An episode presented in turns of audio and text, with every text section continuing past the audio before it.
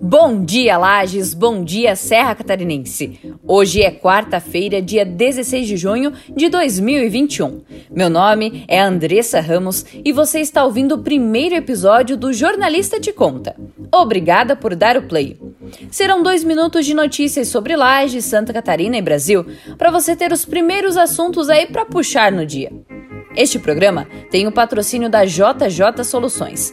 Se você precisa de instalações elétricas, projetos elétricos, arquitetônicos e estruturais, entre em contato pelo WhatsApp 99990 5614. Usam sempre a máscara, passem álcool gel, lava mãos e cuidem-se do coronavírus. Podem fazer a vacina e está aberta a vacinação para pessoas com 48 anos ou mais. Para os demais grupos já elencados, a vacinação continua, bem como as segundas doses para quem fez a dose 1 da Coronavac há 28 dias e a dose 1 da AstraZeneca há 84 dias.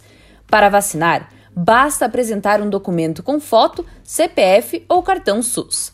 Os horários são: no drive-thru no Parque Conta Dinheiro, das 8 da manhã às 5 da tarde e no Jones Minosso, da 1 da tarde às 5 horas da tarde.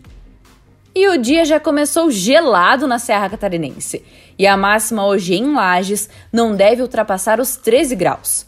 O sol aparecerá tímido entre nuvens, e o frio vem com tudo.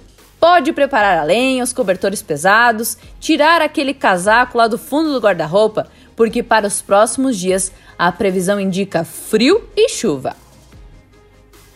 E o governo de Santa Catarina anunciou o acréscimo de 140 milhões ao orçamento do programa de bolsas universitárias de Santa Catarina, o Uniedu, para o segundo semestre.